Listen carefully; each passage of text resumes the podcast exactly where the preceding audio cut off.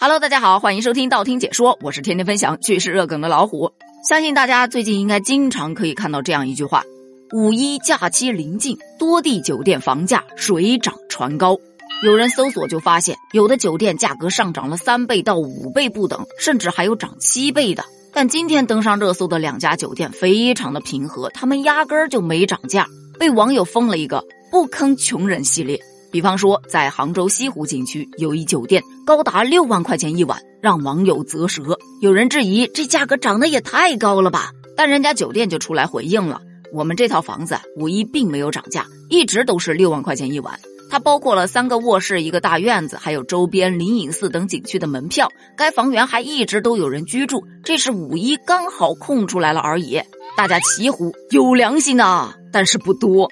就这样的酒店，它涨不涨的跟咱其实也没什么关系了。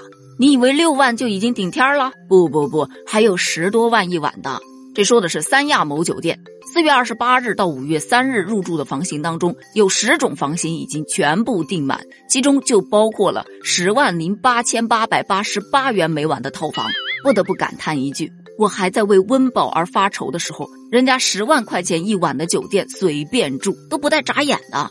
不说他那个大头了，就他这个零头，八千八百八十八一晚的房间，也不是咱贫苦大众消费得起的呀。那么问题来了，房间又那么贵，而且就算贵他还订不着，可自己又实在想出去玩，怎么办呢？哎，前天有一酒店就想了个办法，推出了九十九元睡大厅的服务。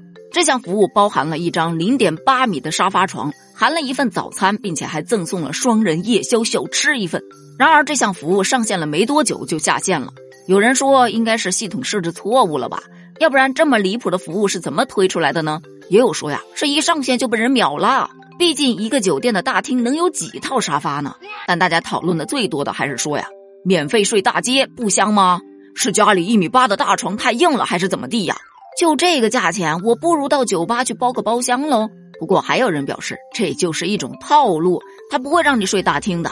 先让你预定着玩玩，到了那里之后呢，就告诉你，哎，我们现在有房间了，你只用加多少多少钱就可以到房间去睡觉。套路绝对是套路，不管它是不是套路，但能接受的人还是很多的。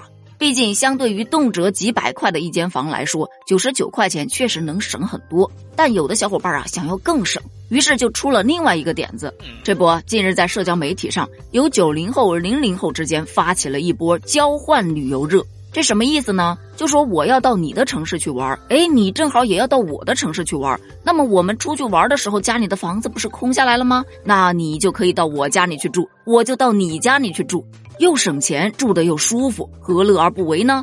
好多人一盘算，出去玩吧，还是要把钱花在刀刃上，在住宿上花费高了，还住的不怎么好的酒店，拉低体验不说，还没有钱去玩别的东西。哎，这是个不错的选择。于是就真的有很多网友加入到了交换旅游征集活动。但对于这一做法，有不同的观点。有人认为这确实是一种很新奇的体验。仿佛又开通了一种新的交友模式，而且能省下一大笔的旅游开支，支持、提倡、推行。但也有的表示可慢着吧，不建议推行啊，这太容易被骗了。